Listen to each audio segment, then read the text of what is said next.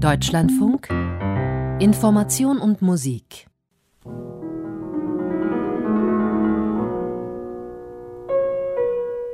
Denke ich an Deutschland.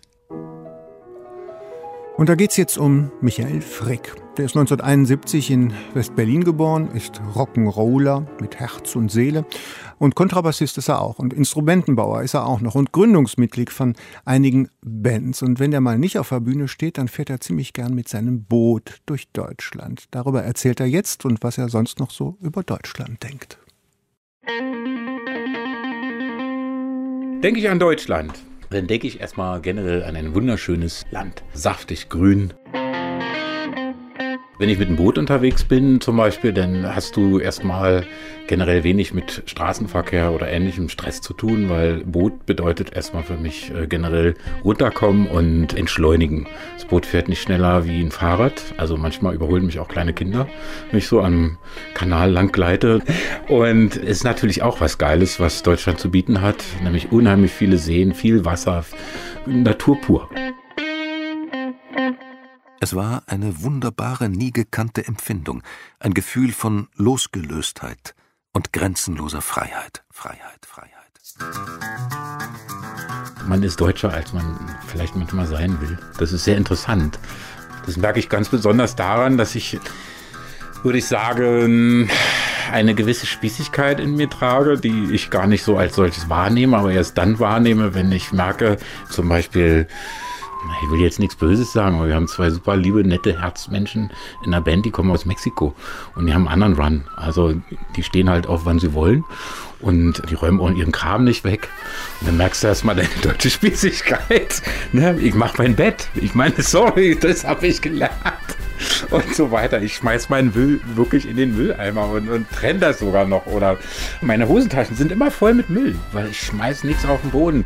Ordnung halte, liebe sie, das erspart dir Zeit und Mühe. Im Ausland haben die Deutschen immer noch den Ruf von ja eine gewisse Strenge, eine gewisse Ordnung, aber auch so irgendwo auch diese Herzlichkeit, die ist auch vorhanden. Also generell kann ich ja nur sagen, ob wir in Russland spielen, in Finnland oder in Schweden. Der Deutsche ist, um es mal generell zu sagen, er ist positiv angesehen, aber kritisch. Und die checken schon erstmal ab, wie bist denn du so drauf als Deutscher? Bist du cool oder bist du uncool? Und wenn sie dann merken, dass du lächelst wie die und genauso ein Herz an dem rechten Fleck hast, dann ist das Eis gebrochen. Und dann ist auch schnell gebrochen und dann freuen die sich und sind auch ziemlich stolz, dich zu kennen. Witzigerweise als Deutscher. Das hatte ich auch in Indien. Die Inder, die fangen an, wollen mit dir wirklich Freundschaften knüpfen, um sich damit zu schmücken, dass sie einen Deutschen als Freund haben. Immerhin hatte der Schneeregen endlich für eine Weile ausgesetzt, und so freute ich mich über die kleinen Dinge des Lebens, wie die Tatsache, dass ich die dauerbeschlagenen Scheiben jetzt nur noch von innen wischen musste. Selbst England ist ein gutes Beispiel. Oder Frankreich. Ich mache das jetzt 37 Jahre und ich habe damals schon in Frankreich und England gespielt.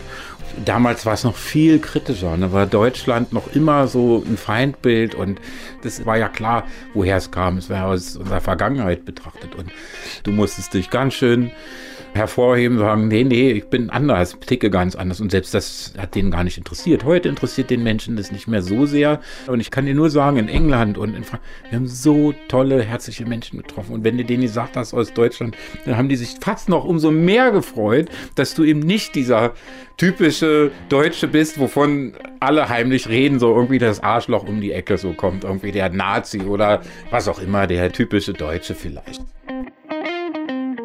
denke ich an Deutschland, dann denke ich eben auch an sehr, sehr viel Positiven und bin unheimlich dankbar, dass ich hier leben darf. Und das ist ja nur eine Glückssache, dass ich hier geboren wurde. Ich hätte ja auch in einem anderen Land geboren werden können, wie in Iran oder sonst wo, und wäre vielleicht schon tot. Also ich bin vielleicht wirklich am meisten stolz darauf, dass wir es geschafft haben, unsere Gesellschaft, die doch eine sehr, sehr dunkle, dunkle Vergangenheit hat, die an Goldtaten nicht zu überbieten ist, dass wir da aus diesem Horror rausgekommen sind und uns trotzdem in der Welt so aufstellen konnten, als doch vielleicht wirklich wunderbare Menschen.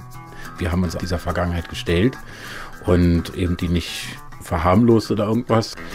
Darauf bin ich vielleicht mitunter am meisten stolz, dass man sich nicht schämen muss, Deutscher zu sein. Und das ist nämlich auch eine Leistung. Er fühlte die Schwere seines Körpers nicht mehr. Er tastete mit den Händen herum und wurde sich bewusst, dass er schwebte. Denke ich an Deutschland, ja, dann kann ich mir ein Glas Wasser nehmen und kann meinen Wasserhahn aufdrehen und das Wasser ist sauber und ich rede von Berlin. Da muss ich nichts abkochen, filtern oder sonst irgendwas. Und das ist das so bezeichnend. Alleine nur so eine Tatsache. Ich habe eine Krankenkasse, bin krankenversichert. Wir haben Gewerkschaften. Hier darfst du deinen Mund aufmachen. Du kannst dich hier engagieren, du kannst auch lautstark, ich hasse den oder den Politiker schreien. Passiert dir gar nichts. Du kannst wählen gehen. Du kannst wählen gehen. Und die Frauen, wir haben Frauenrechte, erkämpfte Frauenrechte sicherlich auch. Aber hier kann eine Frau eine Frau sein. Weißt, hier kann Schwuler schwul sein und hier kann Lesbe lesbisch sein. Und jetzt? Jetzt komme ich mal zu, denke ich an Deutschland 2.0, ja. Kritisch hinterfragen ist eben auch genauso wichtig. Wir haben wahnsinniges Baumsterben, wir haben Seen, die austrocknen. Wir haben Klimaprobleme, wir haben Monokulturen. Auch mit Wohnraum. Es wird viel zu wenig sozialer Wohnraum gebaut. Soziale Gerechtigkeit ist für mich ein extrem wichtiges Thema, beziehungsweise soziales Gleichgewicht.